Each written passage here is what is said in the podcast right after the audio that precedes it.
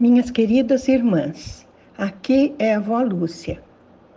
E hoje nós vamos falar de um fato ocorrido quando Jesus já estava prestes a ser preso, morto e crucificado.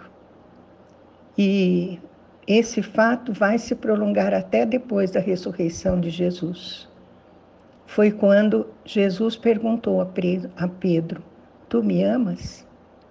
Então vamos começar do começo, minhas irmãs, e ler Mateus 26, de 31 a 35, que diz assim: Então Jesus lhes revelou: Ainda esta noite todos vós me abandonareis, pois assim está escrito ferirei o pastor e as ovelhas do rebanho serão afugentadas. Todavia, depois de ressuscitar, seguirei adiante de vós rumo a Galiléia. Respondeu-lhe Pedro: Ainda que venhas a ser motivo de escândalo para todos, eu jamais te abandonarei.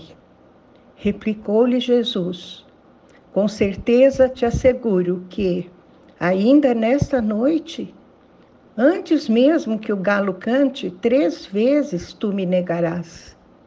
Então Pedro lhe declarou: Mesmo que seja necessário que eu morra junto a ti, de modo algum te negarei. E todos os discípulos fizeram a mesma afirmação. Pai, esta é tua palavra, palavra de vida, Pai. Estás nos dando um grande exemplo através do que Jesus disse e da atitude dos apóstolos. Pai querido, mostra o nosso coração através da tua palavra. Te pedimos em nome de Jesus. Vejam, minhas irmãs, aqui é um fato que Jesus está descrevendo e falando com os seus amigos, né, os discípulos mais chegados, e falando também que eles iam se dispersar quando ele fosse preso. Ah, e todos disseram: não, ninguém vai te, te, te abandonar, todo mundo, inclusive Pedro, né? Foi aquele que mais falou. Mesmo que seja necessário que eu morra junto a ti, de modo algum te negarei. Pois é, veio em minha mente aquela afirmação: falar é fácil, fazer é que são elas, né?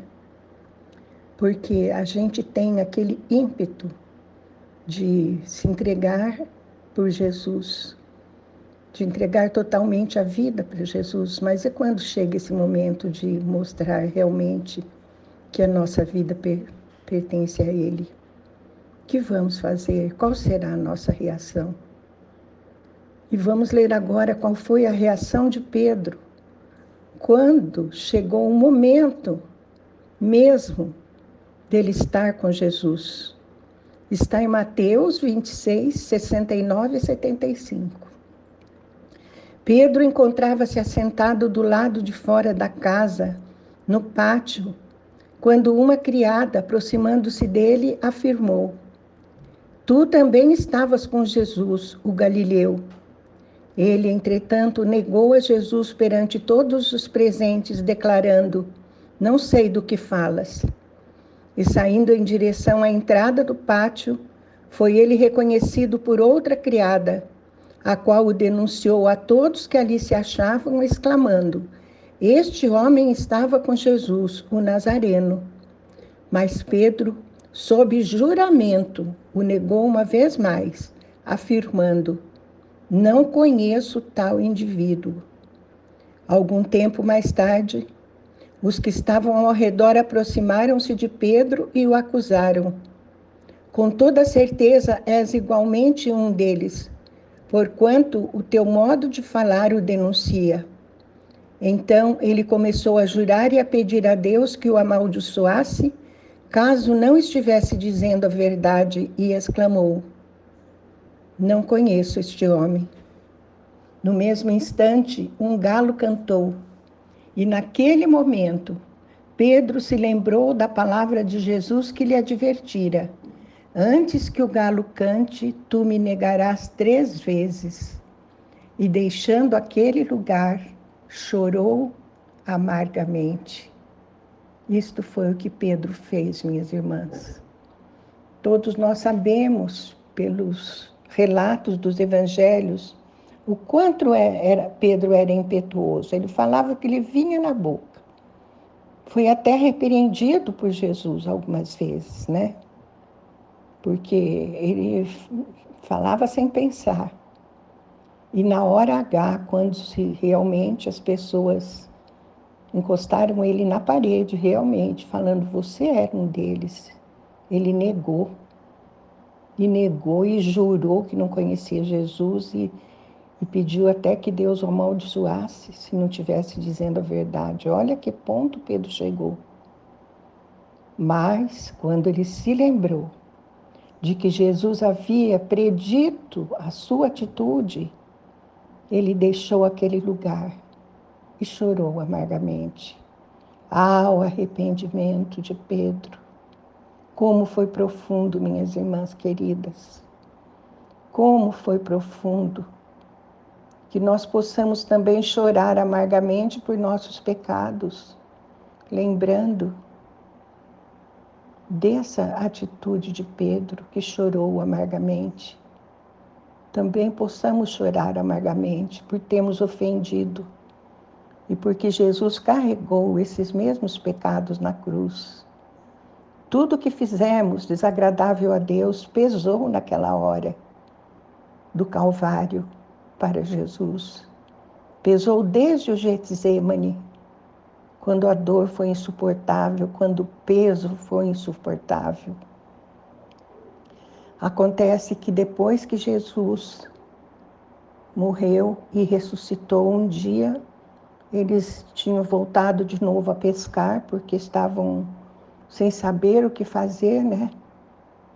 E Jesus aparece na praia prepara até um lanchinho para eles ali, de peixe assado, né?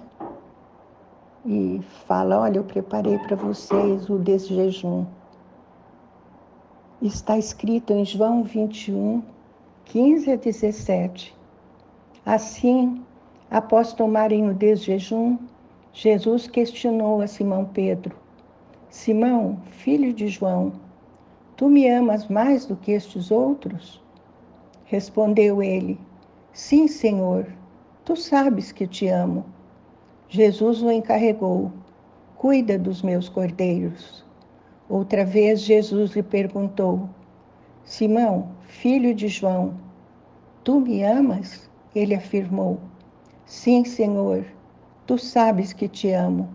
Jesus lhe confiou: Pastoreia as minhas ovelhas. Pela terceira vez, Jesus perguntou: Simão, filho de João, tu me amas?